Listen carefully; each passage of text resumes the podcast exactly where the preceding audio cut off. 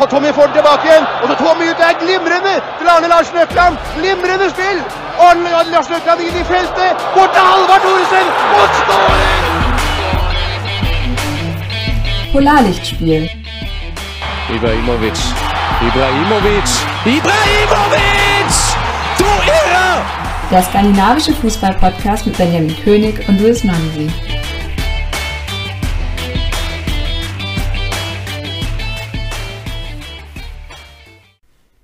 Herzlich willkommen zu einer weiteren Folge Polarlichtspiel, der skandinavische Fußball-Podcast.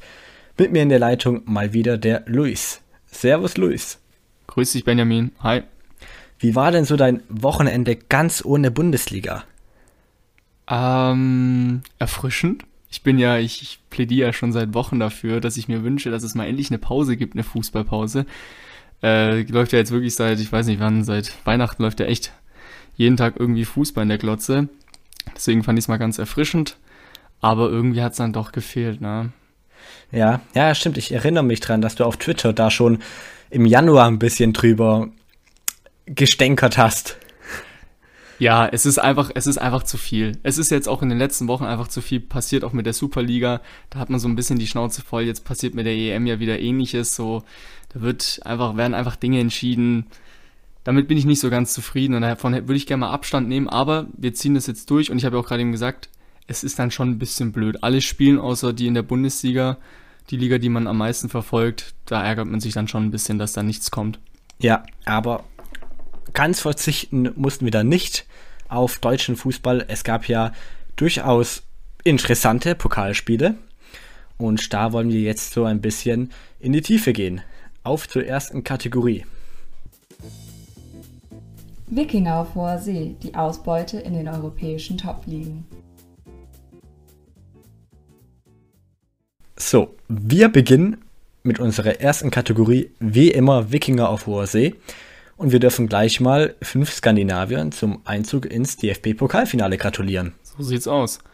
Ähm, bei Leipzig sind es drei mit Yusuf Paulsen, Sörlot und Forsberg. Forsberg stand ja im Mittelpunkt, darauf kommen wir, glaube ich, gleich zu sprechen. Und bei Dortmund sind es Erling Haaland und Thomas Delaney, aber Haaland stand gar nicht auf dem Feld. Das haben seine Teamkollegen für ihn mitgerissen.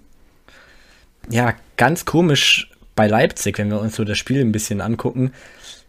Die haben ja am Anfang wirklich Druck gemacht, wie immer, hatten ihre Drangphase da, konnten daraus aber kein Kapital schlagen. Sörlot hatte selbst eine riesen Chance per Kopfball, als er sich in der vierten Minute gegen den Schweden Augustinsson durchgesetzt hat.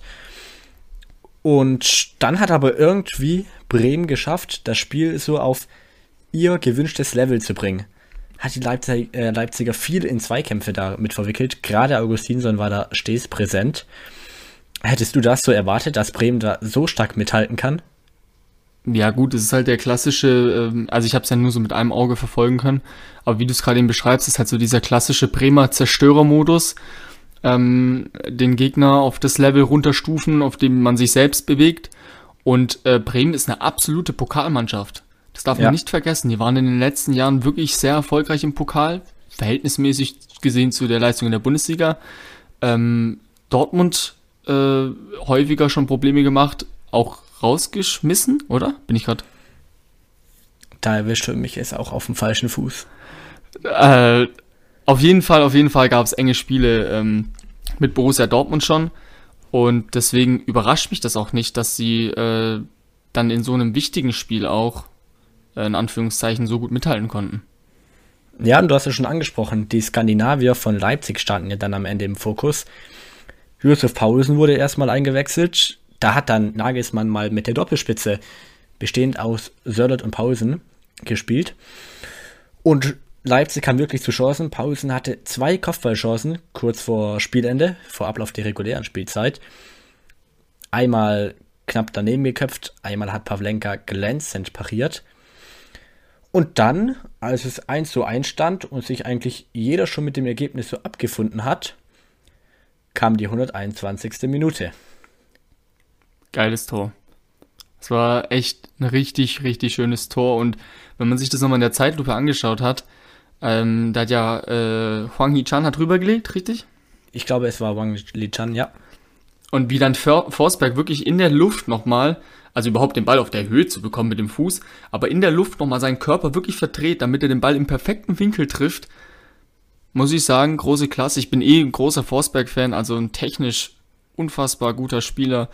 Ähm, hat einen klasse Abschluss, einen klasse Schuss. Äh, Finde ich schade, dass er manchmal nicht die Einsatzzeiten bekommen hat, auch in der, über die Saison hinweg, die sich eigentlich verdient hätte. Ja, ich bin da voll bei dir. Mich hat auch ein bisschen überrascht, dass er überhaupt diesen Weg in den 16 am Ende gegangen ist. Ist ja eher so dafür bekannt, dass er seine Momente, wofür wir beide und wofür ihn die meisten wohl schätzen, als Fußballer, eher außerhalb des Strafraums hat. Ja, ich habe im Übrigen nachgeschaut gerade eben. Ähm, Bremen hat tatsächlich Dortmund letztes Jahr geschlagen. Okay, wow. Ja, ja. Waren, waren, wurden wir beide hier von deiner Frage kalt erwischt? Haben da vielleicht schon da ein paar Dortmunder Wunden so ein bisschen zum Brennen gebracht? Aber die sind ja, können ja ganz gut leben, denn die sind ja ähm, auch eingezogen ins Pokalfinale. Grandios mit einem 5 zu 0. Äh, ich habe es schon angesprochen. Haaland stand nicht im Mittelpunkt, hat gefehlt. Ähm, warum nochmal genau? Ich weiß es gar nicht. Er hat einen Schlag, ähm, ich glaube, auf den Fuß bekommen oder auf den Knöchel. Auf jeden Fall mhm. war da irgendwas im Wolfsburg-Spiel. Ja, wie lange er jetzt ausfällt, ist eher unklar. Es ist auf jeden Fall eine kleine Verletzung. Sprich, ja. gut, dass er gegen Kiel jetzt ausfällt, war abzusehen. Mal gucken, wie es in der Bundesliga aussieht. Da ist ja das kommende Spiel jenes gegen RB Leipzig. Wird ein interessantes Duell. Ja. Ähm, das vorgezogene zwei... Pokalfinale. Genau, so sieht's aus. Genau. Äh, das Duell der Champions League-Aspiranten. Dortmund hat ja noch einiges gut zu machen jetzt, die letzten Spiele. Leipzig ist ja schon ziemlich sicher. Ich glaube, die sind sogar schon durch, mhm. ähm, was die Champions League-Plätze angeht. Ich habe es gerade gar nicht so genau im Kopf. Siehst du, da habe ich heute erst einen Beitrag gesehen, welche Teams alle schon sicher qualifiziert sind und ich kann mich jetzt nicht mehr daran erinnern, ob Leipzig dabei war oder nicht. Aber ich glaube, wir sind uns da sicher. Ich weiß auf jeden Fall, dass Frankfurt sicher europäisch spielt, aber das tut jetzt nichts zur Sache. Ähm, auch da kann man ja mal kurz ähm, nachschauen. Währenddessen kannst du ja mal einleiten, warum Haaland trotzdem im Mittelpunkt stand die Woche. Ja, er selber hat sich nicht in den Mittelpunkt geschossen, wie sonst immer. Es war eher sein Berater, der gefürchtete Mino Raiola, der wieder so ein bisschen in den Medien rumgeschossen hat, der war verabredet mit der spanischen Sportzeitung AS auf ein Interview und hat da mal große Töne gespuckt, hat quasi alle Vereine in den Top-Ligen Europas ins Rennen geschickt um einen Holland-Transfer, wohlwissend und auch betonend, dass der BVB ihn halten möchte, hat aber gesagt, gut, Holland möchte Tore schießen und Titel gewinnen und hat irgendwie so kategorisch schon zwei Teams ausgeschlagen, hat gesagt, okay, Paris wird schwer, weil es die womöglich schlechteste Liga der Top-Ligen ist und die Bayern, die gewinnen zwar Titel in einer attraktiven Liga, so der Wortlaut Raiolas. Bayern wäre aber keine große Aufgabe, hat so Raiola ein bisschen so zwischen den Zeilen ähm, lesen lassen. Der hat aber schon mitbekommen, wer äh, letztes Jahr sechs Titel gewonnen hat, oder? Ja.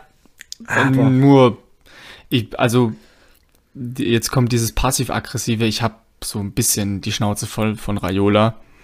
Ähm, das, man verfolgt es ja bei AC Mailand, äh, wie er da mit zwei Spielern Druck auf den Verein ausübt und ja, mit dem Verein macht, was er will und er macht das ja mit ganz Europa. Es ist, er ist sinnbildlich oder es ist Sinnbild dieser dieses kaputten Transfermarktes ja. ähm, im Fußball. Er ist das Sinnbild dafür und deshalb finde ich so ein Interview schon wieder, ich, ich, ich, mir fehlen da manchmal die, wirklich die Worte, weil ähm, wenn man sich das wirklich mal nochmal durchliest, gerne bei uns, also da machen wir jetzt mal äh, Eigenwerbung auf barsawelt.de, kann man das noch nachlesen, das Interview ähm, von Raiola und das ist halt dann auch wieder dieses, naja, ich gebe euch Infos, ich fütter euch, ich mache ein bisschen Druck auf die Vereine und auf alle, alle, die was mit Haaland zu tun haben.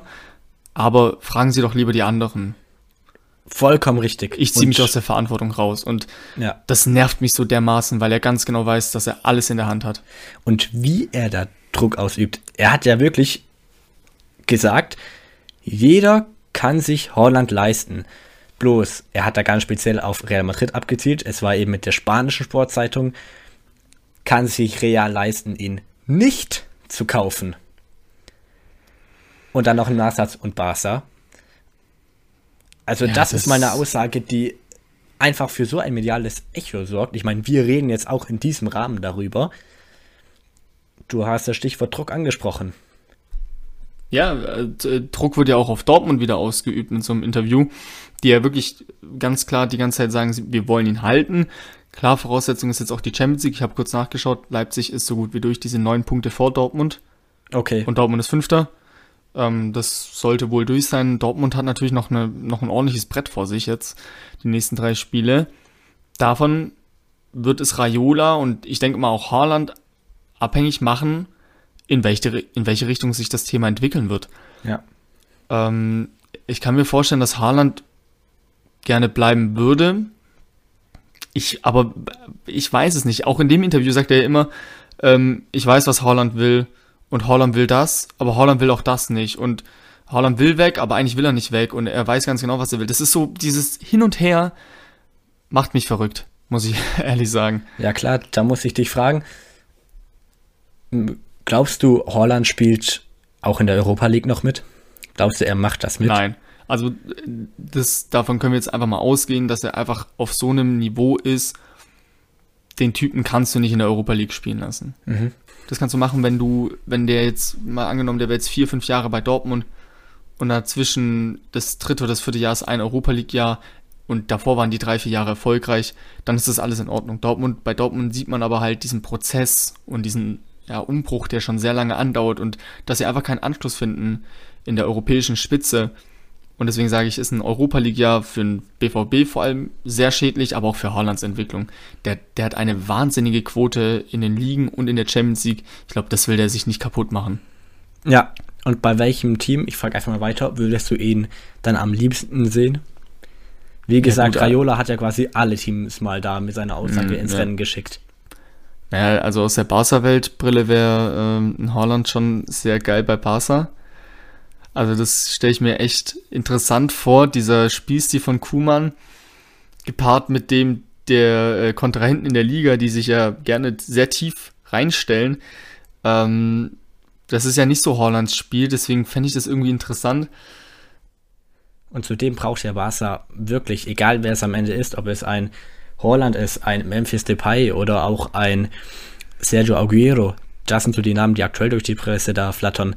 Egal wer es ist, Barca braucht hier einen Mittelstürmer, der die Tore schießen kann. Absolut. Also hier, äh, Martin Braithwaite ist nicht der Neuner von Barca, um das nochmal festzuhalten. Ähm, und deswegen kann ich es mir auch sehr gut vorstellen. Aber wie, wie gesagt, das ist halt dann wieder so ein riesiger Verein. Der Druck verändert sich nochmal, die, der Fokus ver verlagert sich dann auch nochmal bei Haaland. Wird ja, ist ja ein ganz anderer, ganz andere, wie soll ich sagen, ganz andere Reichweite der Verein. Ähm, damit umzugehen, ich meine, er ist immer noch jung, das muss man dazu sagen. Wir hatten jetzt die Flaute äh, mit, äh, mit der Länderspielpause und den Dortmund-Spielen. Da hat man ihm schon angemerkt, dass ihn das ein bisschen mitnimmt und er nicht so ganz zufrieden ist. Und äh, Barcelona hat jetzt ja ein ganz schwieriges Jahr und das nächste Jahr wird auch nicht leicht sein. Deswegen ist das eher fraglich, ob es in die Richtung geht. Aber ich kann ihn mir auch bei Real Madrid vorstellen. Bloß da ist halt jetzt ein Karim Benzema in absoluter Topform. Ja, und Stichwort Benzema erstmal, natürlich, der steht da im Weg. Ich bin einfach ein unglaublicher Fan von seiner Spielweise. Ja. Dann äh, weiteres Stichwort bei Real Madrid, Kylian Mbappé hat Ja. Raiola nämlich auch in dem Interview angesprochen, beziehungsweise er wurde darauf angesprochen und hat dann erstmal gesagt, also es, also er hat so ein bisschen durch die Blume klingen lassen, ja, beide würden eigentlich auch gehen, weil er hat dann gesagt, ein Spieler sollte auf sich gucken und nicht die Auswirkungen von einem anderen Transfer zu spüren kriegen. So ungefähr hat er das gemeint und hat dann auch noch kurz mal Druck auf Paris aufgebaut, indem er gesagt hat, gut, Paris muss jetzt eigentlich schon mal Mbappé verkaufen. Wie gesagt, hat er nicht so direkt gesagt, hat er aber ganz offensichtlich gemeint, weil er hat gesagt, hier, Vertrag bis 2022 bei Mbappé. Entweder sie machen es so wie Dortmund mit Lewandowski, dass sie ihn dann für nichts für keine Ablöse an die, Kon äh, an die Konkurrenz abgeben oder dass sie eben, eben jetzt verkaufen. Und Holland und Mbappé bei Real, boah, Ja, aber das, das kann sich Real nicht leisten. utopisch. Also ich weiß, die haben jetzt äh, viele Jahre gespart, aber auch weil der Verein wirklich äh, ja auch auf, auf Kante genäht ist, was, äh, was die finanzielle Lage angeht. Ähm, dann der Hazard-Transfer, der haut schon ziemlich rein jetzt. Jovic. Jovic, also man, man muss sich die, man, man kann sich die, man, man sollte sich die Lage mal anschauen in Europa und dann weiß man eigentlich, dass ein Haaland-Transfer trotzdem irgendwie sehr unrealistisch ist, egal zu wem es geht. Ja. Wir werden es auf jeden Fall noch verfolgen. Keine Verfolger mehr, in dem Sinne, hat Inter Mailand, rund um Christian Eriksen. Die haben in der italienischen Liga den Titel sicher, um mal zu diesem Thema zu kommen. Ja, muss man gratulieren, auch als AC-Fan, AC-Supporter, muss man, muss man anerkennen, sie haben es geschafft, sie haben es geschafft, die Serie von Juve zu ähm, reißen, zu brechen. Hut ab, ähm, absolute Top-Mannschaft übers gesamte Jahr hinweg gewesen. In der Champions League wieder sehr ja, unterperformt, deswegen ähm, ging es ein bisschen unter, dass sie da so vorne wegmarschiert sind. Aber ich glaube, das ist ein, ein Verein oder eine Mannschaft, die die kommenden Jahre auf jeden Fall eine Rolle spielen wird im europäischen Topfußball. Ja, und beim 2 zu 0 gegen Crotone hat man ja noch das Team aus Kalabrien rund um die zweite Liga geschossen. Der Abstieg für dieses Team damit auch besiegelt. Und kein geringerer als der Däne Christian Eriksen hat überhaupt diesen Sieg eingeleitet. Ja, mit einem, mit einem schönen Distanzschuss, so wie man es kennt von ihm. Wieder flach. Flach, trocken abgezogen. Ähm, hat unter Beweis gestellt, erneut unter Beweis gestellt, äh, welche Qualitäten er mitbringt, vor allem aus dem Rückraum. Vor Ja. allem das Spiel aus dem Rückraum ähm, ist bei ihm sehr bemerkenswert. Genau. Ja, das ist wirklich. Er liefert einfach. Auch wieder als Joker übrigens das Tor vier Minuten nach seiner Einwechslung gefallen. Und er ist einfach, egal ob als Joker oder als Startelf-Kandidat, mittlerweile so wichtig für Conte und das ganze System geworden. Wer hätte das gedacht? Ja, pff, am Anfang sah es ja wirklich so aus, als wenn äh, äh, Conte ihn quasi äh, symbolisch auf der Bank äh, versauen lassen will, also ihn wirklich so loswerden wollte. Ja. Ähm, aber irgendwann ist irgendwas passiert, da hat's Klick gemacht und seitdem, ja, läuft's in Anführungszeichen. Ich meine, Eriksen würde natürlich am liebsten immer von Anfang an spielen. Seitdem konnte er nicht mehr ohne Eriksen. Oh, weia. Wenn wir mal bei ganz schlechten Wortspielen Oh, ankommen wollen. weia. Ganz schlecht, eigentlich auch die letzten Also, Wochen. also du, du musst jetzt die nächsten Minuten mit dem schlechten Witz auskommen, nicht ich. Ja, ne? ich weiß, ich weiß. Ich werde den jetzt die ganze Folge mit mir da rumtragen. Aber sind wir mal ehrlich, Konte-Witze, die gehen eigentlich immer. Hättest du, hättest du jetzt gesagt, die konnte ich mir nicht verkneifen, dann hätte ich wirklich die Aufnahme Ah. beendet. Auf die Idee kamst jetzt aber du. Ja. Ja, gut. jetzt wollte ich schon wieder mit Conte beginnen. Mache ich nicht. Der am AC Mailand muss jetzt eben sich auf die Champions League konzentrieren, der Stadtrivale. In Italien herrscht ja noch der Kampf um die Champions League Plätze ziemlich verbittert. Boah, Also- extrem. Da wird sich gar nichts geschenkt. Oder es Drei wird Teams sich eben zu viel geschenkt. Mit, Ups. Ja, sag du. Ja, das war schon von mir. Es wird sich eben zu Okay. viel geschenkt stellenweise. Ja, also äh, drei Teams mit 69 Punkten, ähm, so kurz vor Ende der Saison. Äh, unglaublich spannend. Du hast es, glaube ich, getwittert, äh, dass ähm, die Serie A die spektakulärste Liga ist in Europa. Ja, Das ist es, das ist ein Fakt. Ähm, definitiv. Also die Liga hat ordentlich was zu bieten. Vielleicht, ähm, ja, schneiden sie nicht so gut ab im europäischen Vergleich, in der Champions League oder in der Europa League, aber so von der Liga, so wie sie aktuell ist, mega interessant. Mega interessant, auch wenn wir bei Mailand Benevento bleiben. Dort hat Milan 2 zu 0 gewonnen. Eine Quote von Ibrahimovic. Ich würde jetzt sagen, gut, dass Ibrahimovic verlängert hat, denn gegen Benevento hat er nicht getroffen. Hätte er gegen die Hexen, wie sie genannt werden, getroffen, wäre das das 80. Team in den Top-Ligen Europas, gegen das er getroffen hätte. Boah. Und kein Spieler hat das bisher geschafft. Ich glaube, Ronaldo steht bei 78 aktuell. Dzeko folgt danach im 60er-Bereich. Messi? Messi nicht geschuldet daran, dass er ja in La Liga quasi die ganze Ja, Zeit genau. gespielt hat. Aber auch durch die Champions League nicht hinbekommen. Nee, Weil der spielt ja jetzt echt auch schon 15 Jahre Champions League, glaube ich. na gut, aber 80 Teams. Hm, ja. Ja, krass. Gut, aber der ist auch äh, viel rumgekommen, ne? Also Genau, ja. Serie A, Premier League, La Liga, Ligue 1. Ligue A, so, also ist ein bisschen gecheatet vielleicht. Muss man zu der Quote Ja sagen. gut, mit fast 40 Jahren, wohl dem, der trotzdem noch auf solche Zahlen kommt. Und an sich, er hat ja wirklich wieder sehr mannschaftsdienlich gespielt, so ist es nicht.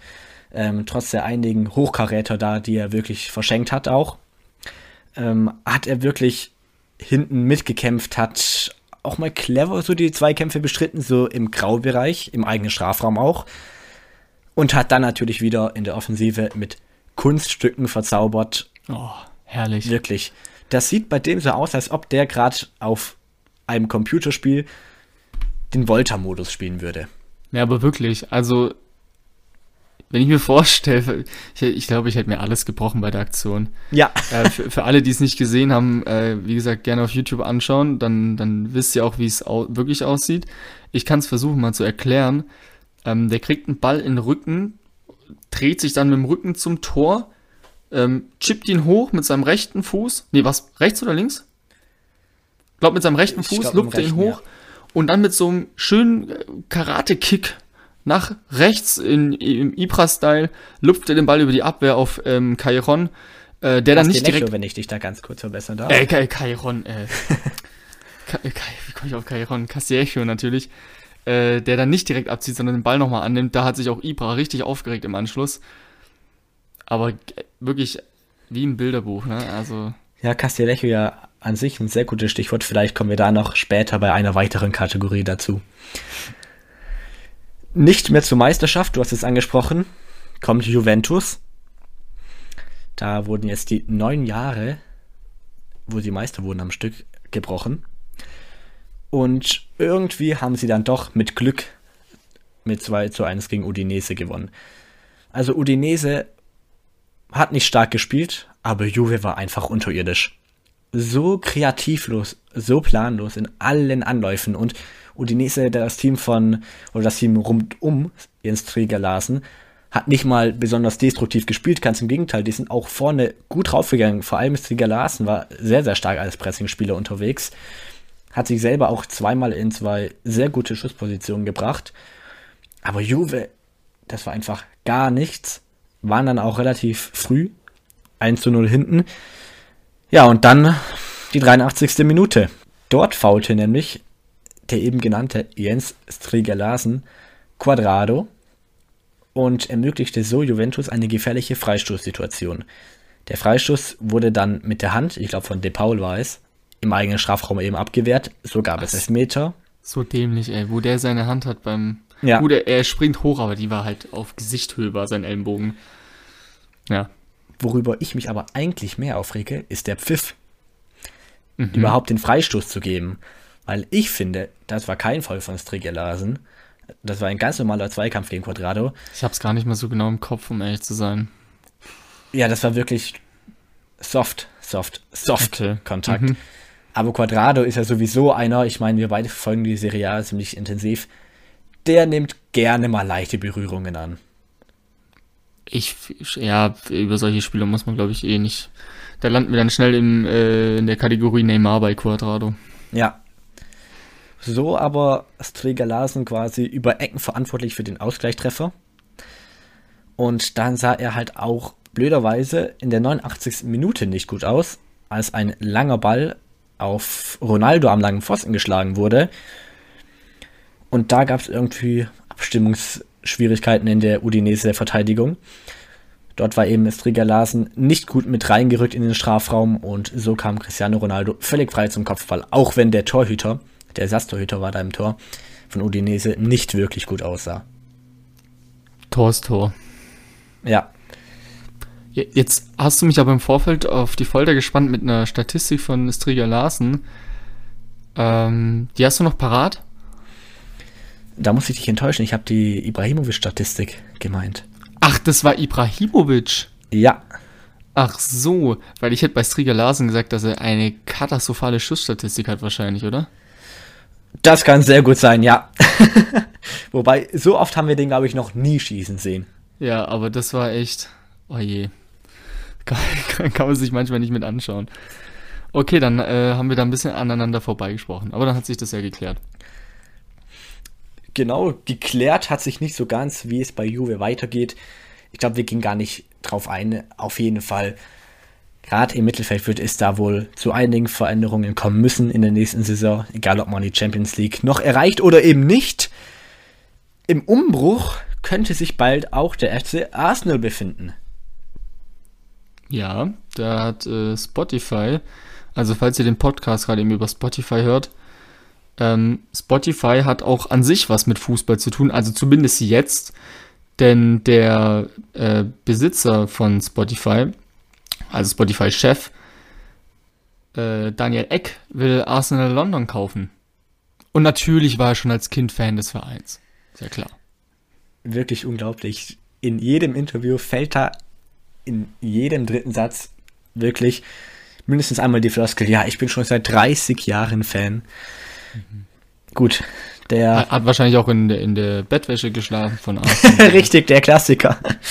Ähm, ja. So wie es halt ist, wenn man viel Geld hat, dann auf einmal ist man der größte Fan des Vereins. Nein, völliger Quatsch. Also ich, vielleicht, ich glaube ihm die Geschichte mit damit, dass er Fan ist von Arsenal, das ist ja nicht mal so abwegig. Ähm, äh, die Skandinavier sind ja grundsätzlich sehr verbunden mit der Premier League. Ja. Ähm, aber ja. Ja, Was ich von Vereinskäufen halte, es wurde, glaube ich, deutlich in der Super League-Folge. Ja, gut, aber genau deswegen sehen sich eben die Fans nach ihm. Der 38-Jährige wird nämlich von den Fans geliebt, wird auch von einigen Arsenal-Legenden so medial ein wenig unterstützt, unter anderem von Thierry Ori, Patrick Vieira und dem Skandinavier Dennis Bergkamp. Die werden so, ja, so gehandelt als Unterstützer von ihm, die dann auch bei einer möglichen Übernahme Teil des Projektes werden könnten. Ja.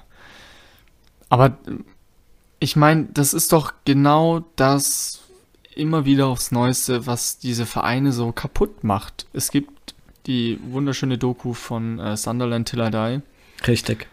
Äh, da hat man das mal eindrucksvoll zu Gesicht, also hat man das mal eindrucksvoll sehen dürfen, wie das eigentlich funktioniert mit den Besitzern und mit der Übernahme und wie das ein Verein wirklich zu, zu Tode ringt. Also das ist gerade nach so einem Super League-Thema dachte ich, ha, jetzt kommt vielleicht mal wieder so ein Umdenken in der Premier League, wir führen mal Regeln ein oder keine Ahnung, wir, wir revolutionieren ein bisschen was. Nein, da wird erstmal der Verein verkauft. Also noch nicht verkauft, aber kommt erstmal einer ums Eck, der den Verein kaufen will. Ja, richtig, aber auf der anderen Seite, der aktuelle Besitzer, Stan Kroenke, ist genau deswegen in die Kritik geraten von den Fans, weil er eben dieser Super League zugestimmt hat. Ja, aber macht's Daniel Eck besser? Das weiß ich nicht. Am, ich weiß nur, dass am Ende, er, am Ende, am Ende ja. haftet wieder eine Person dafür Richtig. Ähm, die da Geld rein investiert und ähm, der hat bestimmt auch ähm, andere Absichten. Es ist nämlich schon seit längerem bekannt, dass vor allem äh, die Online-Medien, also auch die Streaming-Dienste Einfluss nehmen wollen auf den Sport. Äh, haben wir mit Amazon Prime, ähm, mit YouTube und auch Spotify hat natürlich großes Interesse daran, in diesen Sport mit einzusteigen und da ist natürlich sowas ähm, gefundenes Fressen. Ja, natürlich, aber immerhin wäre es ja dann, stand jetzt zumindest sein erster und einziger Verein. Das ist nämlich beim jetzigen Arsenal-Besitzer Strang Kroenke nicht der Fall. Der besitzt noch das MLS-Team Colorado Rapids, besitzt noch die LA Rams in der NFL, besitzt noch das Eishockey-Team von Colorado, das ebenfalls in der NHL antritt. Und dann ist er noch ganz nebenbei Besitzer der Denver Nuggets in der NBA. also ob der mit Herzblut wirklich bei Arsenal dabei ist, ich sag mal so, ich verstehe jeden Arsenal-Fan, der sagt, okay, wir haben lieber einen Besitzer, der twittert, dass er Fan ist und der in Interviews sagt, dass er Fan ist, als jemand, der so viele Vereine in so vielen Sportarten besitzt. Ja. Ja, ich habe da auch eine sehr voreingenommene Meinung, muss ich ehrlich sagen. Ähm, aber die ist halt auch äh, begründet. Aber gut, äh, wir Natürlich. müssen, das, wir müssen beobachten, was passiert in Zukunft. Genau. Wird vielleicht auch noch durch eine Zahl begründet. So im Raum stehen 1,8 Milliarden Pounds für die Übernahme. Alles klar. Nicht ganz so teuer war ein Platzverweis eines Skandinaviers in der Premier League, nämlich der von Yannick Westergaard. Der hat bei Southamptons 1 zu 1 gegen Leicester City nach 9 Minuten schon die rote Karte gesehen. Ich weiß nicht, hast du die Szene gesehen? Nee, habe ich nicht gesehen. Er hat im eigenen Spielaufbau den Ball ein wenig verzettelt am eigenen Strafraum, kam dann eben mit seiner Grätsche zwar nicht zu spät, kam ganz leicht an den Ball, hat aber dann mit offener Sohle das Sprunggelenk von Wadi getroffen. Also da gibt es eigentlich keine zwei Meinungen rüber, auch wenn Ralf Hasenhüttel das nicht so sieht und jetzt auch geklagt hat gegen diese rote Karte, für mich aber eine glasklare rote Karte. Wie gesagt, am Ende hat sich das nicht gerecht. Unentschieden gegen das Spiel aus, gegen ein eigentlich formstarkes Leicester City. Und so atmet Southampton, wenn man noch von Abstiegskampf reden darf bei den Saints, dort ein wenig auf. Aufatmen ist auch ein weiteres Stichwort. Das konnte ein dänischer Club nämlich nicht mehr. Und damit gehen wir weiter zu unserer nächsten Kategorie, zum Tagesgeschäft. Tagesgeschäft. Rückblick auf den skandinavischen Ligaalltag. Ja, Benjamin, in der Superliga, in der dänischen Superliga ging es ordentlich ab am Wochenende. Es gab insgesamt fünf Spiele mit 21 Treffern. Das sind pro Spiel so ungefähr vier. Und ähm, wir hatten es ja letzte Woche schon davon, in der dänischen Liga geht es ordentlich ab. Also das ist richtig Das ist spektakulär. ja echt der Wahnsinn, ja. Ja. Am Freitag stand ein wichtiges Spiel an für AC Horsens gegen Vejle BK in der Abstiegsrunde. Es ging für beide Teams eben darum, sich noch zu retten. Die letzten beiden Teams in der Abstiegsrunde steigen ja ab. Das Spiel ging 3 zu 3 aus und es begann mit zwei Foulelfmetern für Horsens, die Luca Prieb in der 26. und in der ersten Minute der ähm, Nachspielzeit der ersten Halbzeit verwandelte. Der zweite, den verwandelte er nicht so sicher. Ähm, den hätte fast Alexander Brust-Zöllner gehalten. Und zu dem gibt es eine kleine Geschichte. Wir wollen ja immer so ein bisschen eine Verbindung aufbauen, auch zu Deutschland.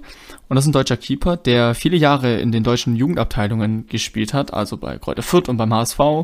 Spielte dann später beim VfL Wolfsburg in der zweiten Mannschaft und schließlich, äh, schließlich bei Magdeburg und äh, machte dort auch den Auf- und den Abstieg in die jeweils zweite und dritte Liga mit. Ähm, spielt in der zweiten Liga sogar 19 Mal für Magdeburg. Wow. Also in der dänischen Liga, da wimmelt es ja nur so für ehemaligen Bundesliga- oder deutschen Profifußballtorhütern.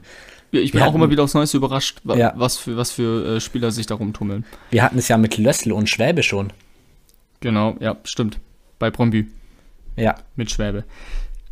Und Horsens hat ja unbedingt diese drei Punkte gebraucht, denn äh, Vejle ist Vierter und ähm, Horsens ist Sechster und der Fünfte und der Sechste steigen ab, habe ich ja gerade eben schon gesagt. Und eigentlich sah alles nach einem Sieg aus und sie machten auch direkt weiter, denn nach einem verheerenden, verhe- verheerenden Fehler von Ramadani konnte Lirim Kamili auf 3 zu 0 erhöhen und für die vermeintliche Entscheidung sorgen. Doch Horsens hat die Rechnung ohne Joker German Onunka gemacht von Vejle BK. Denn der Typ schnürt in der zweiten Halbzeit einen lupenreinen Hattrick und sicherte Vejle BK den Klassenerhalt. Ähm, nee, Quatsch, nicht den Klassenerhalt, aber schoss AC Horsens runter in die zweite dänische Liga. Nach Oh einer Ecke, Mann. ja, nach einer Ecke staubte er zum ähm, 1 zu 3 ab in der 63. In der 84. Minute erst erzielte er das 2 zu 3 im Stile von Van Persie, also ein langer Ball übers halbe Feld und dann schön über den Torwart gelupft per Kopf. Und dann erzielte er in der 90. Minute, das musst du dir mal geben, auswärts bei Horsens das 3 zu 3. Der Abstand vor dem Spiel ähm, war bei 13 Punkten zwischen den beiden Teams. Hätte Horsens gewonnen, wären es nur noch 10 gewesen. Bei vier verbleibenden Spielen hätten sie noch eine Chance gehabt, ähm, sich zu retten. Durch das Unentschieden blieb es dann aber bei 13 Spielen und dementsprechend verabschieden sich oder verabschiedet sich Horsens aus der dänischen Superliga. Wow. Dramatisch. Sehr dramatisch. Also, wenn du 3 zu 0 führst, okay. Oh Mann, also irgendwie haben wir beide diesen Verein ja schon in den letzten Folgen so ein bisschen ins Herz geschlossen, ins Fußballerherz. ja. Die haben ja wirklich ansehnlichen Fußball gespielt, haben wirklich viel Pech Ja. gehabt, haben eigentlich echt begeistert. Ist da Oh, wirklich, Mann. also auch die erste Halbzeit, das sah sehr vielversprechend aus, aber ähm, wie heißt das schön, hast du Scheiße am Fuß, hast du Scheiße am Fuß. Aber ja. echt, wenn du 3 zu 0 führst und dann ein Joker dir da aber sowas von die Party vermiest. Ja.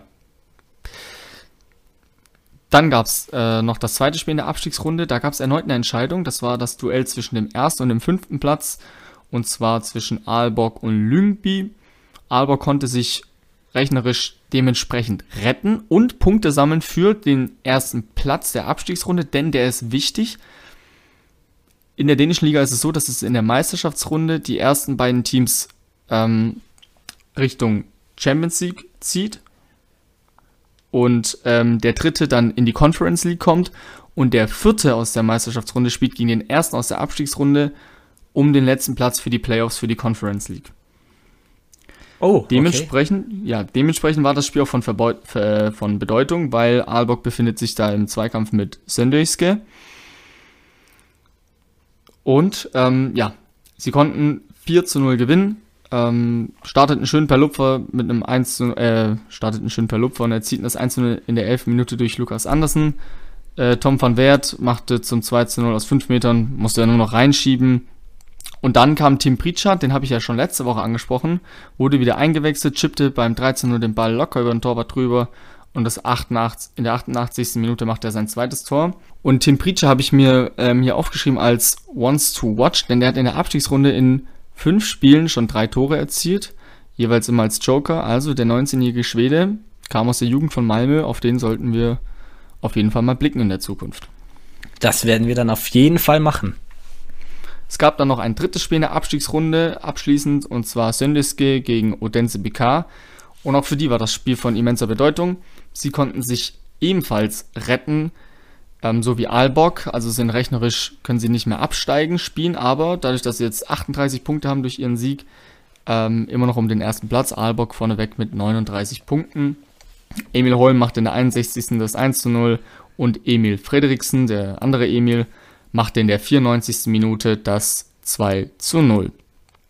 Udense konnte sich somit rechnerisch noch nicht ganz retten, kann es dann aber im nächsten Spiel gegen Aalborg, auch wenn es schwer wird, ähm, auch alles klar machen. Lyngby und AC Horsens mit ähm, in großer Not, Horsens wie gesagt mit 20 Punkten schon abgestiegen. Lyngby hat 25 Punkte und 8 Punkte Abstand auf Bailey BK bei noch 12 zu holenden Punkten. Es bahnt sich was an. Da kannst du das eigentlich perfekt mit der Serie A und Crotone, die schon direkt eben jetzt abgestiegen sind, und Parma vergleichen. Genau, richtig. In der Finalrunde, in der Meisterschaftsrunde gab es auch zwei Spiele und ähm, da zeichnete sich so langsam auch was ab. Randers spielte gegen Brøndby und hat 4 zu 2 gewonnen und das tut richtig weh aus Sicht Nein, von Ran. Randers hat gewonnen. Randers hat gewonnen. Ähm, die spielen eigentlich auch praktisch da unten noch um die goldene Ananas, konnten Ja. frei aufspielen. Ähm, und Brøndby hat sich dadurch eventuell die Chance auf den Titel verspielt. Also, Hermansen ähm, erzielte per Kopf nach einer Ecke jetzt das 1 zu 0 ähm, für Brøndby. Da sah es eigentlich noch ganz gut aus am Anfang, aber Tosin Kehinde erzielte das 1 zu 1, als Marvin Schwäbe schon ausgespielt wurde, haben wir ja vorhin schon angesprochen. Ähm, da musste er aus zwei Metern nur noch ins leere Tor schieben und dann kam Vito, Vorsicht, komplizierter Name, Hammershöy Mistrati, der auf 2 zu 1 und 3 zu 1 erhöhte binnen zwei Minuten. Hedlund erzielte zwar noch den Anschlusstreffer in der 73. Minute, aber Tobis Klüsner sorgte in der 87. Minute dann für die Entscheidung zum 4 zu 2. Die Aussprache Und- hast du aber voll getroffen. So. Klüsner, äh, für alle mit Y geschrieben, im Dänischen ist YÜ. Hier bekommen wir auch noch Grammatikunterricht mit. Das ist ja unglaublich. Also das ist das, was ich mitgenommen habe bisher von dem, was ich gehört habe. äh, da, da stand einer, aber weißt du, wer noch im Fokus stand? Und das war, fand ich auch sehr bemerkenswert, und zwar der Stadionsprecher von Randers. Ähm, acht mal darauf, wenn du dir das nächste Mal was ähm, von denen anschaust. Und die haben Heimspiel. Er hat eine sehr hohe Stimme. Ich werde Sehr hohe, achten. anstrengende Stimme, wenn er ähm, zum Torschrei ansetzt. Ja, warum tut die Niederlage für Brøndby so weh? Weil eben im anderen Spiel, im Parallelspiel Midtjylland gegen Nordsjælland gewonnen hat. Zwar 3 zu 0 souverän. Ähm, Scholz und Sisto brachten Midtjylland dabei früh auf die Siegerstraße in der 22. und 24. Minute und Jeka sorgte in der 73. dann auch für die Entscheidung zum 3 zu 0. Diesmal gab es also in der, äh, bei Nordsjælland kein Joker-Tor von Simon Adingra. Nein. In der Tabelle zeichnet sich dann folgendes ab. Midtjylland vorneweg mit 56 Punkten. Brøndby hat federn lassen. 52 Punkte. Wird jetzt schwierig noch die letzten vier Spiele, wenn Midtjylland wirklich äh, weiter so anzieht. Kopenhagen und Aarhus streiten sich um den sicheren Conference League Platz, aber Nordjylland spricht da auch noch mit. Kopenhagen mit 45 Punkten, Aarhus mit 42. Nordjylland kommt dahinter mit 39 und Randers mit 36, wie gesagt, im Niemandsland. Und ich habe es ja schon angesprochen, die beiden streiten sich. Das Spiel fängt in genau acht Minuten an zwischen Kopenhagen und Aarhus. Wir nehmen hier an einem Montag auf und in acht Minuten ist 19 Uhr und dann geht auch das Spiel los. So zur dänischen Superliga. Ja, da war ja richtig was los. Ein bisschen öder und trister gestaltete sich da der Spieltag in Schweden, in der Allsvenskan. Amabi gegen Hecken, zwei Teams, die auf Fehlstartvermeidung aus waren haben sich dann am Ende mit 1 zu 1 getrennt. Eigentlich hatten beide wirklich viele gute Chancen. Es gab auch ein Abseitstor von Amabi. Und auch das Spiel Sirius gegen Kalmar endete mit 1 zu 1. Das etwas überraschend, beziehungsweise die Tabellenlage der beiden Mannschaften. Beide spielen jetzt oben mit. Dabei hatten beide kein starkes letztes Jahr. Kalmar war sogar drittletzter am Ende in der Tabelle, spielt jetzt ganz oben mit. Und auch das 1 zu 0 von Zayed von Sirius erfolgte durch eine klasse Direktabnahme, bevor dann eben äh, bei Kalmar Jonathan Ring nach einem wunderschönen Kurzpassspiel den Ausgleich erzielte. Ja, was folgt auf 1 zu 1 und 1 zu 1? Natürlich, auch das dritte Spiel, das 1 zu 1 ausging. Halmstad gegen Göteborg. Damit. Man, man, man hört dir an, du hattest sehr viel Spaß. Ich hatte riesen Spaß. Nee, aber Aber bei Sirius gegen Kalmar, ich habe es gerade erwähnt, die Tore waren wenigstens wirklich ähm, sehr ansehlich. Immerhin. Ja, und Göteborg, irgendwie haben wir uns beide ein bisschen mehr von denen versprochen, gerade nach der Hamschick-Verstärkung. Äh, ja, das, ähm, wir hatten es ja schon mal im, im, im Vorfeld, dass das aber jetzt wohl das laut Experten das Übergangsjahr sein soll. Wir haben uns ja. natürlich was versprochen, klar, die haben angesetzt und äh, hier volle Attacke, aber das soll jetzt ein Übergangsjahr werden. Muss man mal beobachten, in welche Richtung sich das entwickelt. Aber klar, solche Übergangsjahre, die können natürlich immer sehr holprig sein, vor allem wenn man sie ankündigt. Ähm, und dann im nächsten Jahr wollen sie richtig angreifen. Bin ich da auch mal gespannt. ja, da sind wir gespannt. Gespannt blicken viele auch auf den Innenverteidiger Mukibi bei der nächsten Partie Östersund gegen Warberg. Die fand immerhin einen Sieger. Warberg gewann in der Fremde mit 2 zu 1 und das, obwohl der eben von mir schon erwähnte Mokibi, wie schon letzte Woche gegen Malmö, nach einem Eckball für Östersund erfolgreich gewesen war. Auch diesmal das 1 zu 0 damit erzielt. Diesmal stand er am langen Pfosten und hat den Ball eingeschoben. Ja, in der 91. Minute beim Stand von 1 zu 1 gab es dann den Siegtreffer von Warberg. Erzielt von Stanisic und der war auch wirklich mehr als verdient, allein wenn man sich da Chancen plus anguckt, beziehungsweise die Qualität der Chancen, die da Warberg vorweisen konnte. Qualität im Angriff konnte auch Nordschipping bei Örebro vorweisen. Nordschipping gewann mit 3 zu 0. Und ganz auffällig war, dass Örebro bei hohen Bällen jeglicher Art einfach immense Probleme hatte. Also die kommen da überhaupt nicht hinterher um nochmal ganz kurz hier Skandinavien mit der Serie A zu vergleichen, hat mich so ein bisschen an Cagliari erinnert. Also bei Cagliari habe ich auch noch keinen einzigen langen Ball hinter die Verteidigung gesehen, der irgendwie mal abgefangen wurde. So ging es dann auch gefühlt Örebro. Und in der 70. Minute haben sie es dann noch frech versucht, beim Stand von 0 zu 3. Da gab es dann noch den Versuch vom Mittelkreis aus. Hat am Ende nichts gebracht. Örebro mit dem total totalen Fehlstart. Die sind jetzt letzter mit einer Torfdifferenz von 0 zu 9. Aber immerhin einem Punkt. Und apropos torlos. AIK. Wir hatten sie letzte Woche schon im Rahmen des Derbys gegen Amabi angesprochen, das Team aus der Nähe von Stockholm. Die sind jetzt in allen drei bisher gespielten Heimspielen ohne Gegentor. Haben auch gegen Aceborg 1-0 gewonnen. Nach einem verwandelten Foul-Elfmeter vom Kapitän der schwedischen Nationalmannschaft übrigens, Sebastian Larsson. Was aber wirklich erwähnenswert war, spielte sich wieder mal neben dem Platz ab und mal wieder standen die Fans im Fokus. Du kannst dich erinnern, inwiefern die Fans in Schweden vor allem bei AEK letzte Woche im Fokus standen. Ja, da, da hast du mich auch auf die Folge gespannt vor der Folge und ähm, ja, ich ich hab's so ein bisschen mitbekommen. Äh, letzte Woche hatten wir es schon, äh, durften, dürfen ja nur acht Fans ins Stadion, aktuell in der schwedischen Liga, aufgrund der Corona-Verordnungen, dass sich nur acht Leute treffen dürfen. Und dann hat sich was in einem Einkaufszentrum ereignet, glaube ich, war's, oder? Vollkommen richtig. Ja. Unglaublich, die AEK-Ultras dann gesammelt im Einkaufszentrum gewesen, weil das zum Unverständnis von ihnen noch geöffnet hatte. Ja, und dann haben die da mehrere Stockwerke belegt, haben dort, ähm, haben dort wirklich ihre Fangesänge äh, zugunsten gegeben. Und das ist wirklich eine unglaublich tolle Kulisse, die da entstanden ist. Einfach Fans im Einkaufszentrum, die da singen, hatte so ein bisschen was, wie ich finde, wenn du dich dran erinnern kannst, von Dynamo Dresden, von den Fans, die 2018 natürlich alles abgesprochen mit der Stadt oder dem Veranstalter in der Semperoper sich versammelten. Oh ja, oh ja, stimmt. Ja gut, da muss man jetzt natürlich äh, die Frage stellen mit den Corona-Verordnungen, ähm, ja, wie, wie sehr das jetzt vertretbar ist, aber ich sag mal so, es ist halt so ein leiser, Pro äh, was heißt, ein lauter Pro äh, Protest gewesen gegen sehr, sehr fragwürdige Corona-Verordnungen. Aber ich glaube, das müssen wir jetzt nicht weiter vertiefen. Ähm, Nein. Das ist nämlich Ländersache und da haben wir relativ wenig zu, mitzusprechen. Auf jeden Fall eine kreative Protestform. So viel. Absolut, absolut. Steht Corona, Corona-Verordnung ausgetrippelt. Ja. ja, gedribbelt wird wohl ab nächstem Wochenende auch endlich wieder in Norwegen.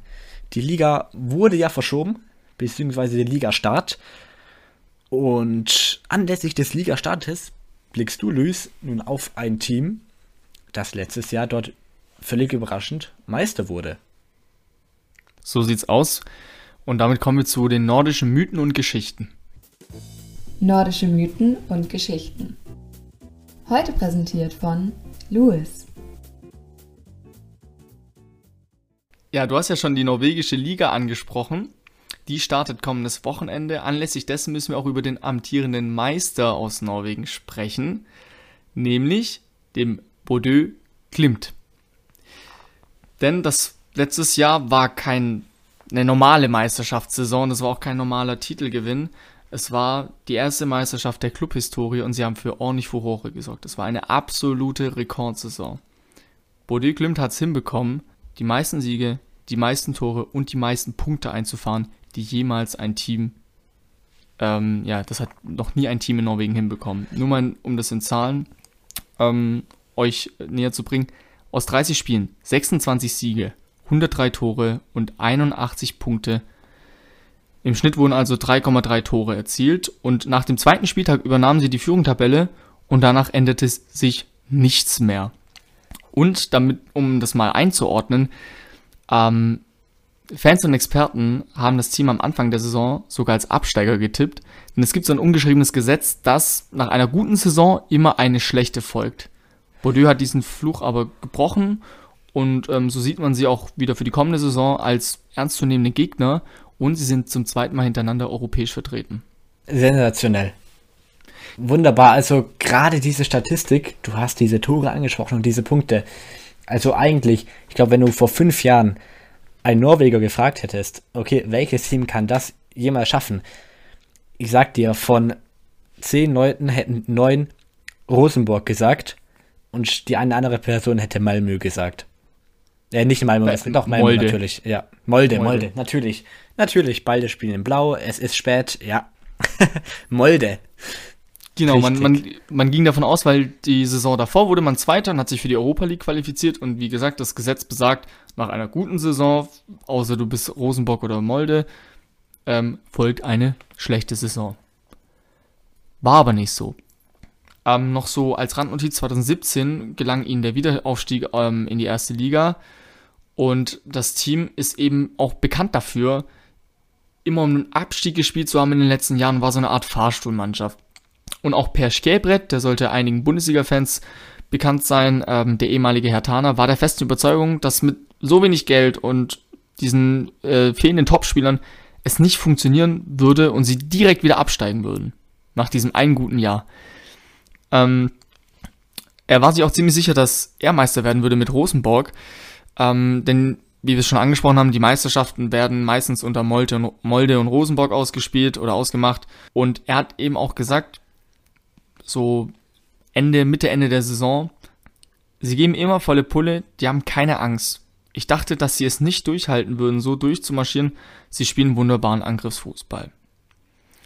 Das, was doch jeder neutrale Fan auch sehen möchte.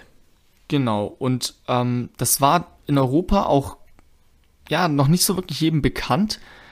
Spätestens dann wurde es aber einigen bekannt, als sie in der Europa League ihre Quali-Spiele spielten aus der vergangenen Saison, also aus der Saison davor. Ähm, da hatten sie währenddessen zu diesem Durchmarsch in der norwegischen Liga auch noch drei Quali-Spiele, unter anderem gegen den AC Mailand. In der dritten Runde, da verloren sie knapp mit 2 zu 3, ähm, aber dazu später nochmal mehr im Zusammenhang mit Jens Petter Hauge, über den wir auch noch sprechen werden. Ja, also das ist ja wirklich äh, nochmal richtig kompliziert, das System, weil du hast dieses letzte Jahr angesprochen, dadurch, dass eben die schwedische und auch die norwegische Liga im Kalenderjahr spielt. Ja, du, du hinkst halt immer so ein bisschen nach. Also Ja, gerade dann, wenn du einen Umschwung oder einen Aufschwung hast und du hast noch so ein bisschen das zu tragen von dem Jahr davor, gerade mit der Europa League, das kommt dann halt mitten in der Saison, das ist nicht mal irgendwie am Anfang und dann passiert es, dass du in der Europa League bist oder nicht. Also du Richtig, kannst dich nicht ja. du kannst nicht planen, du kannst dich nicht drauf einstellen. und mal angenommen, sie hätten sich für die Europa League qualifiziert, weiß ich nicht, ob sie das durchhalten hätten können, dieses Niveau bis zum Ende des Jahres.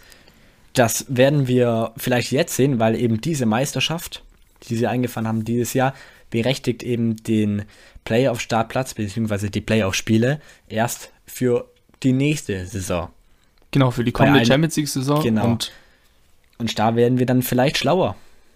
Genau, da haben wir dann dasselbe Spiel wie in der vergangenen Saison, als sie Meister wurden. Ähm, deswegen vielleicht, ich möchte sich verschreien, schlägt ja, schlägt ja dieser Fluch wieder zu. Aber mal schauen. Ähm, Wir werden auf jeden Fall drüber berichten. wir werden auf jeden Fall drüber berichten. Die Frage, die sich dann einige gestellt haben, ist, woher kam dieser Umschwung? Und das kann man unterteilen in ganz viele kleine Punkte. Zum einen der neue Trainer. Also, Sportdirektor Asmund Björkan stieg 2017, wie schon erwähnt habe, mit dem Team auf und übergab direkt danach seinen Posten an seinen Assistenten Kjetil Knudsen, der davor nur unterklassige Teams ähm, trainierte. Seit 2018 ist er als Cheftrainer im Amt und er verjüngte den Kader extrem. Der aktuelle Kaderschnitt oder Altersschnitt, also von der vergangenen Saison, lag bei 23,4 und ist somit einer der jüngsten in ganz Europa. Hast du noch auf, im Kopf, ähm, wie es bei Nordjylland war, der Altersschnitt? Nordsjælland war, glaube ich, 21. 21,3, ja. Aber mit 23,4 schlägt Bordeaux Klimt auch ganz, ganz, ganz viele Top-Teams in Europa. Auf jeden Fall. Also, das ist ja auch eine brutale, brutale Ja. Verjüngung der Liga wahrscheinlich, des ganzen Altersschnittes. Es ist so ein skandinavisches Ding, wirklich wieder vermehrt auf die Jugend zu setzen und da wieder back to the roots, wirklich Spieler auszubilden. Ich meine, wir, wir spüren das ja auch schon in den europäischen Top-Ligen, vor allem in der Bundesliga, wie viele Spieler da wirklich hervorkommen. Und ähm, so war es eben auch bei Bordeaux Klimt, bei FK Bordeaux Klimt. Ähm, die haben vermehrt auf eigene norwegische junge Talente gesetzt und ähm, rund die Hälfte des Kaders kommt sogar aus der Gegend von Bordeaux. Das ist halt auch wirklich wieder so im Norden Norwegens, also wirklich sehr abgelegen. Und ähm, ja, wie gesagt, äh, rund, rund 50 Prozent des Kaders kommen eben aus dieser Gegend oder aus dem norwegischen Norden, so wie Jens Petter Hauge. Der wird uns noch häufiger verfolgen. Im aktuellen Kader für die neue Saison ähm, sind im Übrigen nur sechs Spieler, die keine Norweger sind. Also komplett das Gegenteil zu Nordsjælland. So sieht's aus, genau, ja. Zwar auch, also Neuseeland so, setzt auch auf die Jugend, aber da spielt es ja keine Rolle, äh, welche Nationalität äh, die Spieler haben. Außerdem kam noch hinzu, dass sie in die Saison gestartet sind, in der sie Meister wurden und auch davor, dass sie gesagt haben, wir setzen uns keine Ziele mehr. Und das ist immer so, da kann man jetzt auch wirklich sehr diskutieren, also auch sportwissenschaftlich, was es bedeutet, wenn man sagt, wir setzen uns keine Ziele. Das kann zum einen sehr hemmend sein, so von wegen an was orientiere ich mich. In dem Fall war es aber sehr befreiend, denn das Team sagte sich, wir spielen, wie wir spielen und wir schauen halt mal, was dabei rumkommt. Ja, Luis, da frage ich doch einfach mal, wie sich denn das so anfühlt. Vor allem als Stuttgart-Fan. Mit Zielsetzungen, die in den Jahren dann doch nicht so erreicht werden konnten. Ich meine, du kriegst es ja genauso mit. Natürlich, ähm, ich frage trotzdem dich einfach mal. Äh, beim VfB hat man gesehen, dass es sehr hemmend sein kann, wenn du ein Umfeld hast, was unruhig ist und hohe Erwartungen hat. Ja. In dem Fall hatte Bordeaux einfach das Glück, dass sich eigentlich keiner für sie interessiert hat. Deswegen war, war es auch von vornherein egal, wie sie eigentlich in die Saison gehen. Deswegen habe ich auch gesagt, vielleicht in dem Fall war es wahrscheinlich befreiend. Die kommen ja auch aus einer wirklich ganz kleinen Fischerstadt. Ja, genau, abgelegen. Äh, äh, dort kann man ein schönes Polarlicht äh, ähm, beobachten, um jetzt auch mal eine Anspielung zu unserem äh, Podcast-Namen zu machen. Richtig, irgendwann musste diese Anspielung ja kommen. Was zu dem Trainer dazu kam, ich habe ja schon angesprochen, dass der Sportdirektor ja irgendwann sein Amt abgegeben hat, damit er Sportdirektor sein kann. Und der hat ziemlich clevere Transfers getätigt, um nur mal zwei zu nennen. Er holte Marius Lode, ähm, damals aus der dritten Liga, der ist heute Nationalspieler. Und auch Philipp Zinkernagel, ähm, holte er noch vor zwei Jahren aus Dänemark von Sönderske der ja jetzt mittlerweile beim FC Watford spielt, war aber ein wichtiger und ein äh, großer Faktor im Spiel von Bordeaux. Und da kommen wir auch schon zum System und zu dem Hauptthema, warum Bordeaux so erfolgreich war.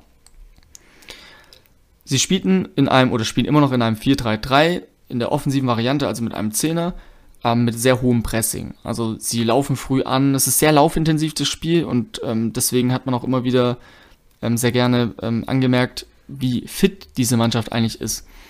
Und es war interessant zu beobachten, weil du hast ja schon angesprochen, die Saison in ähm, Norwegen beginnt ja immer dann, wenn es in Europa in die heiße Phase geht.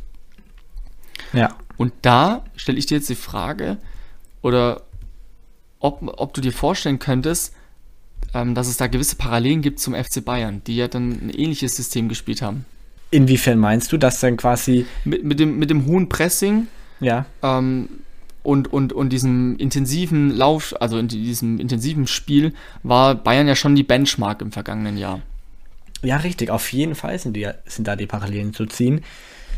Ich würde tatsächlich aber eher auf Leipzig das beziehen, mhm. weil ich finde, dass sich Leipzig unter Nagelsmann auch jetzt dahin entwickelt hat, dass sie stets sehr dominant auch aufgetreten sind und für meine Begriffe dann auch um den gegnerischen 16er herum etwas mehr Tempo erzeugen konnten. Ja. Und vielleicht auch etwas aggressiveres Pressing, als die Bayern gespielt haben. Aber die Spielrichtung genau. auf jeden Fall Bayern, ja. Ich spanne das gleich nochmal ein bisschen weiter.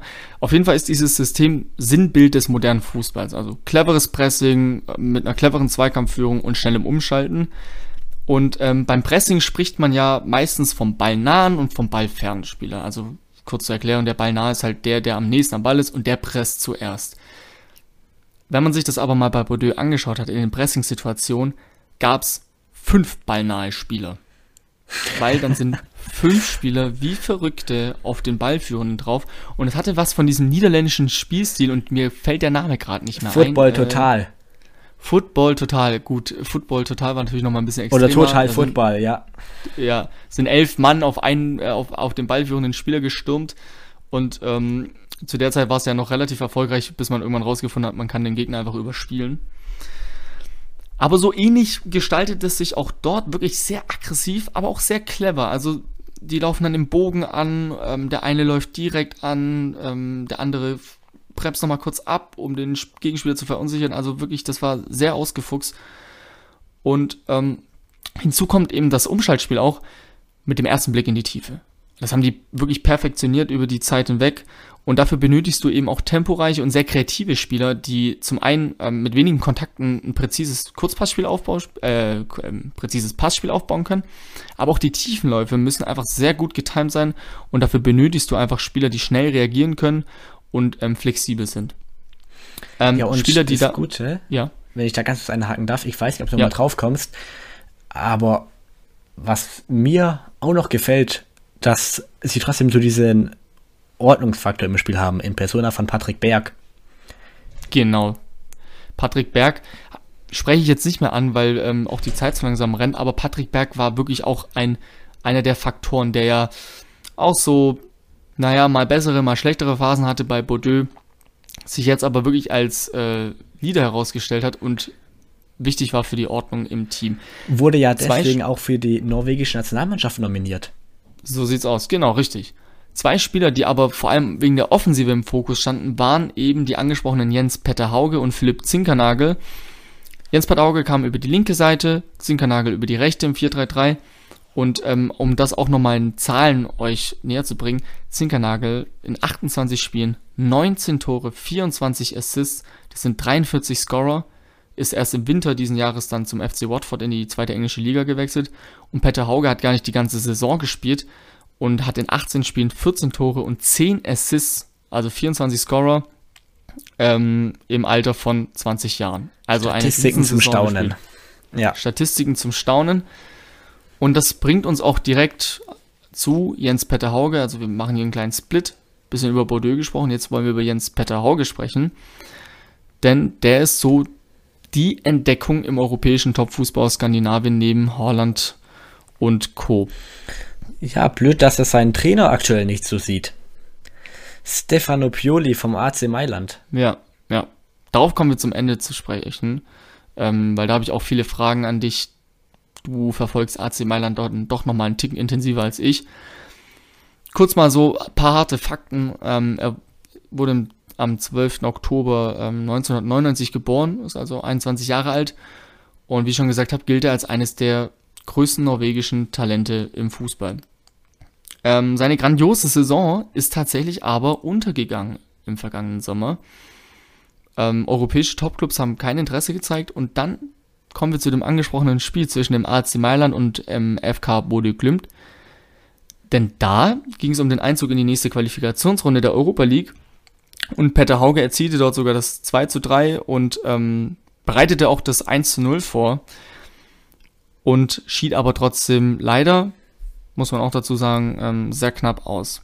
Doch dann geschah ähm, genau das, was sich alle schon längst erhofft haben. Frei nach dem Motto, if you can't beat them, join them, wechselte Hauge noch in diesem Sommer, nur paar Tage später, zum AC Mailand und elf Tage später nach dem Auftritt stand er schon auf dem Feld für den AC Mailand. Und er ist ein Musterbeispiel, ein Musterspieler von Bordeaux gewesen. Ähm, er passte zur neuen Identität. Er kommt aus Bordeaux. Ähm, er spielte in seiner Jugend beim Verein. Ähm, zwischenzeitlich wurde er ausgeliehen zu Alesund, aber wie gesagt, danach gelang ihm der Durchbruch. Und ähm, der Durchbruch gelang ihm aber eigentlich schon relativ früh. Also wir müssen nochmal ein bisschen zurückdrehen vor die Zeit ähm, bei Alesund. Denn gleich sein, in seinem ersten Einsatz erzielte er nach seiner Einwechslung im Alter von 16 Jahren drei Tore im Pokalspiel ähm, für Bordeaux. Wow. Am Ende der Saison stieg das Team leider ab, aber wir wissen ja, sind wieder aufgestiegen. Und ich komme jetzt letzten Endes zum AC Mailand. Das Spiel gegen AC Mailand. Kannst du dich noch daran erinnern? Ich kam leider nicht dazu, es zu schauen in, im Live-Format, kann mich aber dann doch noch bei den Highlights wirklich eben an diesen einen Spieler namens Jens Peter Hauge erinnern. Genau, der hat denn der ja wirklich unglaublich stark gewirbelt Ja. auch. Ja, ähm, bemerkenswert ist, dass er 1,84 groß ist und trotzdem wirklich so quirlig ist, ähm, so schnell und so ein dribbelstarker Spieler. Er hat in dem Spiel das 1 zu 0 vorbereitet und dann das 2 zu 3. Pff, Das war ähm, bemerkenswert, sagen wir es mal so, aus gut 20, 25 Metern das Ding mal Ja. unter die Latte geknallt. Lass uns über seine Fähigkeiten sprechen. Auch über die Beobachtung deinerseits über die Saison hinweg wenn man sich das wirklich mal anschaut, dann kann man das wirklich auf ein paar Dinge herunterbrechen, die aber so ja nicht einzigartig sind, aber ihn wirklich einzigartig machen beim Einfach auch Arsenal. elementar wichtig eigentlich. Elementar wichtig, ja.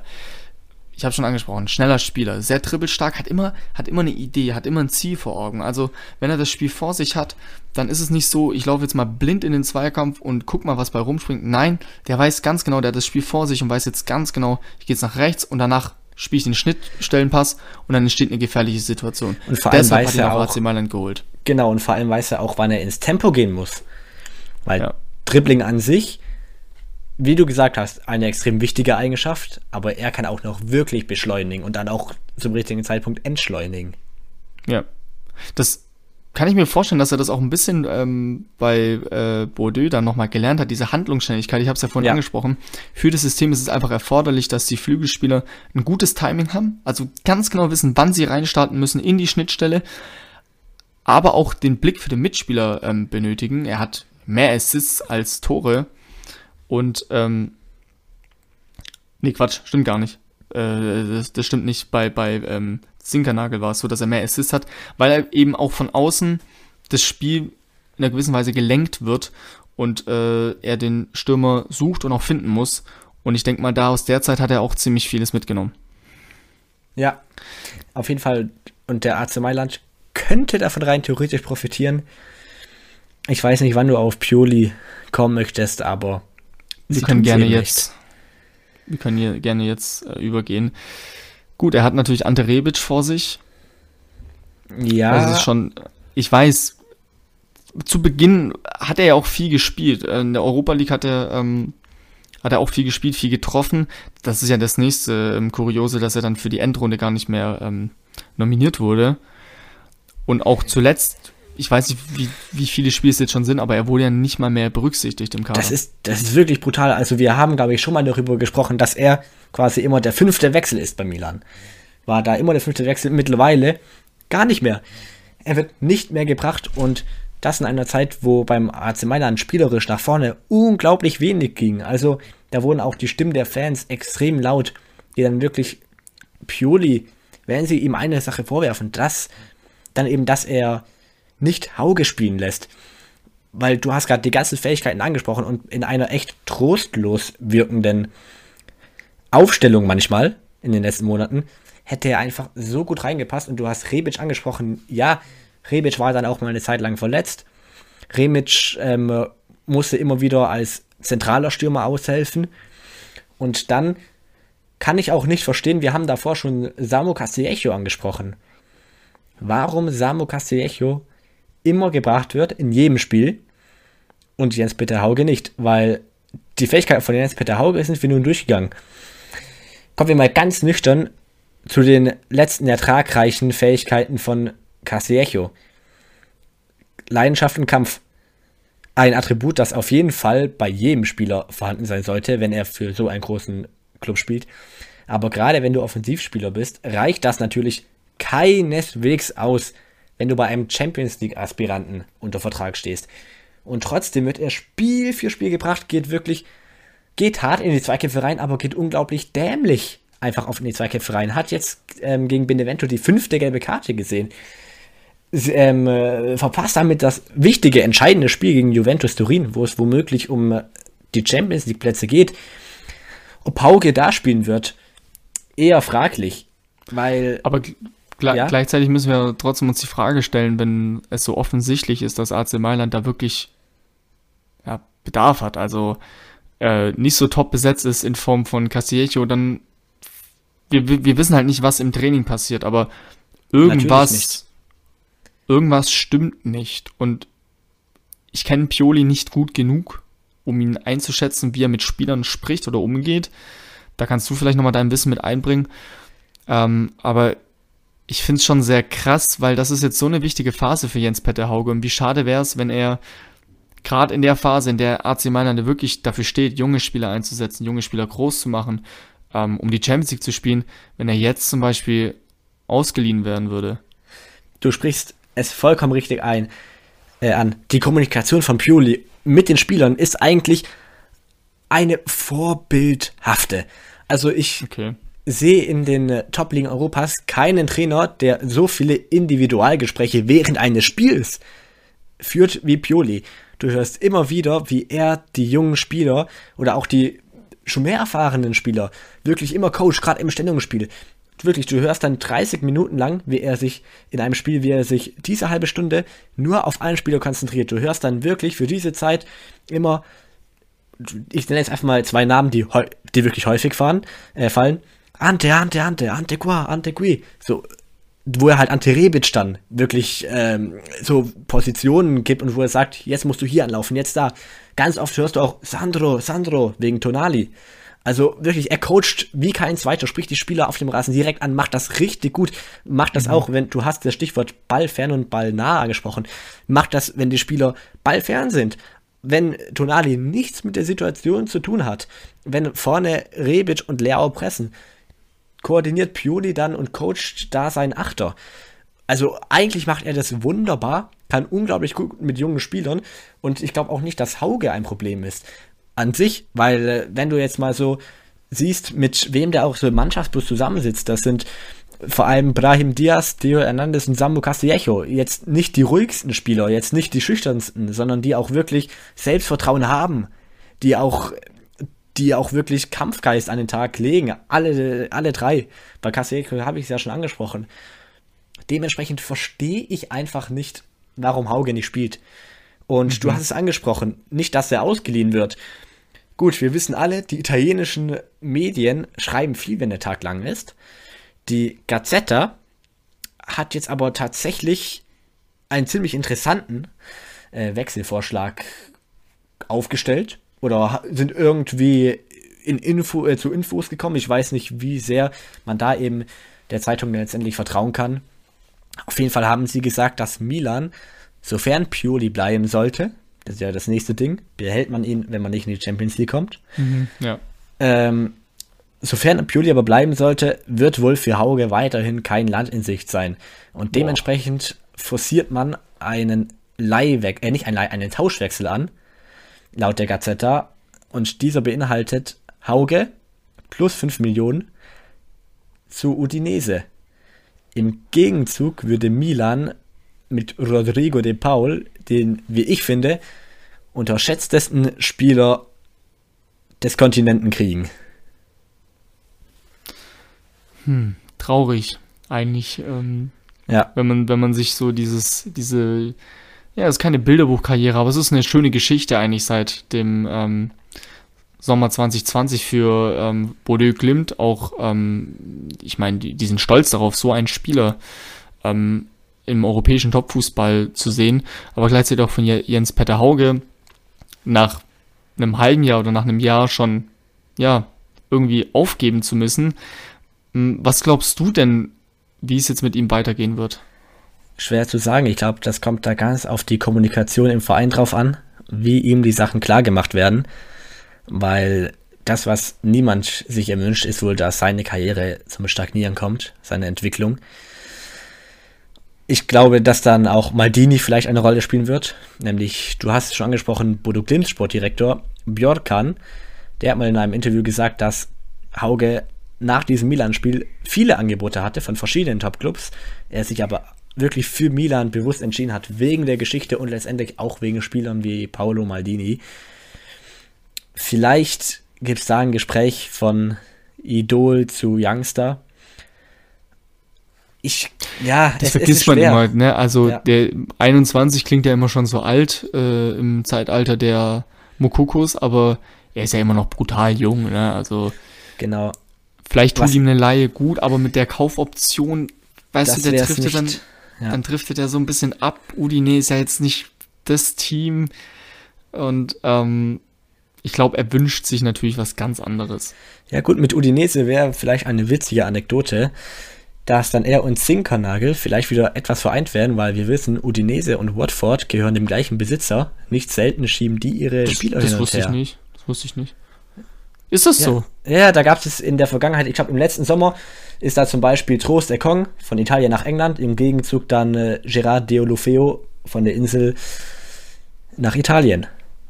Man lernt hier immer wieder Neues. Ja, nee, aber das ist nur so eine kleine Anekdote dazu. Also für die Karriere von Hauge, dass dann Udinese fällt, ist natürlich dann Zufall, dass sie dann so mit Watford verbunden sind und Sinkernagel ausgerechnet da spielt. Aber natürlich, Hauge muss spielen. So viel steht fest. Und dann muss er gucken. Geht, also wir gehen davon aus, dass Milan auch mit Pioli in die nächste Saison reingeht. Und dann, ich weiß nicht, die Transferphase läuft. Ich an Hauge Stelle würde sagen, okay, halt dir auf jeden Fall die Inter Inter Interessen, die Clubs, die an dir interessiert sind, halt die dir warm. Bleib da im Kontakt, aber guck erstmal, wie die erste Spiele, ersten Spiele so laufen. Guck, wie die Vorbereitung läuft. Ich meine, wir ja. haben es gesehen bei Milan. Davide Calabria, der war vor der Saison eigentlich abgeschrieben. Alle haben Conti vor ihm gesehen. Und dann spielt der eine Wahnsinns-Sommervorbereitung und ist auf einmal wirklich ein Bestandteil, ein fester Bestandteil des Teams gewesen und auch eine Stütze des Teams. Vielleicht strebt Hauge das Gleiche an. Das wäre so der Ansatz, den ich jetzt hier aus der Ferne, aus dem Süden Stuttgarts, für ihn so wählen würde. Ja, und dann mal gucken, ob es, oder was überhaupt hinter diesem Udinese-Deal steckt. Der Rodrigo de Paul, wie gesagt, schon angesprochen, der hat seinen Berater erst gewechselt. Dreimal darfst du raten, wer es wurde.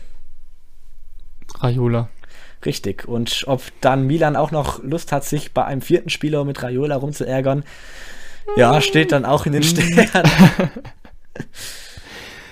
Gut. Ja, wir werden es weiter verfolgen und eine Story, die vielleicht noch, vielleicht ja noch schöner wird. Vielleicht wird die Karriere von Hauge auch noch nach diesem kleinen Dämpfer, den er momentan erlebt, steil nach oben gehen. Wir wünschen es ihm. Und damit wir es nicht vergessen, hoffentlich reden wir auch über Bordeaux Klimt nochmal hier im Zuge des Podcasts positiv, denn innerlich hoffen wir doch alle, dass dieser Fluch nicht zustande kommt. Ja, das erste Spiel ist ja gleich ein Lokalderby. Ein Lokalderby von zwei Vereinen, die acht Autostunden auseinander liegen.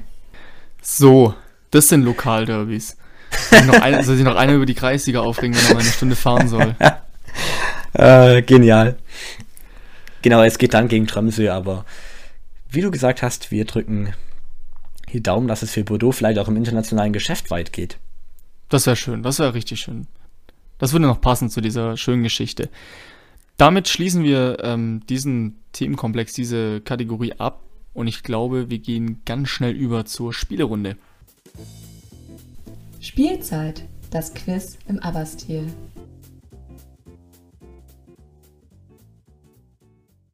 Wir sind jetzt bei der letzten Kategorie angekommen, beim Quiz im ABBA-Stil. Und der Luis beginnt da mit seiner Frage. Genau, und das ist eine ganz, ganz einfache Frage, denke ich mal, für dich. Wir haben ja heute schon viel über die norwegische Liga gesprochen und über Meister. Bordeaux wurde es ja bekanntermaßen nur einmal. Wer ist denn Rekordmeister in Norwegen? Kannst du mir das sagen? Rosenborg Trondheim.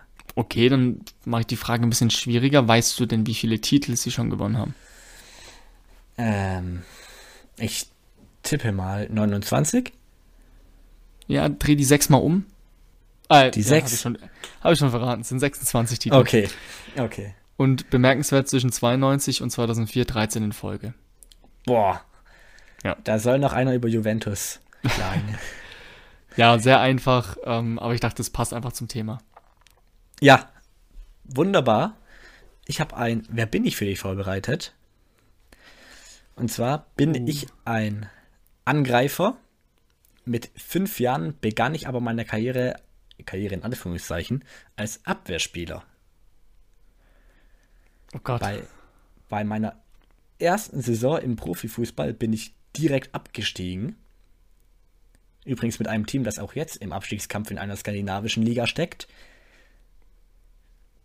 Auch ich, du hast so ein bisschen das, du hast diese Serie das letzte Mal ein bisschen gebrochen. Auch ich stand schon in einem DFB-Pokalfinale. Ich bewohnte zusammen mit Joshua Kimmich eine WG. Okay, warte. Mit Joshua Kimmich? Ja. Ist jetzt entweder aus der Leipziger Zeit oder aus der äh, Stuttgarter Zeit. Warte mal, ich war. Bin jetzt Stürmer. Was bin Bist du Norweger? Ich habe das noch nicht gesagt. Okay, okay, okay. Dann mach mal weiter, dann mach mal weiter. Nächster Tipp wäre, ich bin Däne, hätte ah. aber auch für Tansania spielen können. Boah. Hä, mit Kim, mit Kimmich. Tansania, Däne. DFB-Pokalfinale. Ja, das muss ja ein Leipziger sein. Aktuell komme ich im DFB-Pokal in dieser Saison in fünf Spielen auf fünf Treffer. Und Ja. ich bin Rekordspieler für mein Team. Für meinen Verein. Ja, Yusuf Paulsen. Richtig. Es handelt sich um Yusuf Paulsen. Tansania? Ja, Okay. Hätte ich nicht gedacht. Tansania? Nee, hatte ich ja nicht auf dem Schirm. seine Familie sogar. Ich glaube, da jetzt außerhalb von Corona war es einmal im Jahr. Okay. Aber cool, dass er mit Kimmich in, einem, in einer WG gelebt hat. Ja, habe ich hab mich auch wirklich überrascht bei der Recherche. Ja. Interessant. Cool. Ja, ich entlasse dich in den Abend. Du hast ja heute dann doch noch was vor organisatorisch. Sieht, ja, aus eine sehr lange und ausführliche Folge geworden. Gab aber Ja. auch viel zu besprechen. Genau. Und apropos besprechen, wenn ihr irgendwas ansprechen möchtet, sei es Feedback, seien es Themenvorschläge, dann doch gerne über Instagram an den Luis, der heißt da e.manzi.pation oder an mich, ich heiße da ben.koe. Also dann wünschen wir euch eine schöne Woche und wir hoffen, ihr hattet Spaß. Jo, von meiner Seite auch wie immer eine schöne Fußballwoche euch und wir hören uns nächste Woche Dienstag wieder. Macht's gut. Ciao.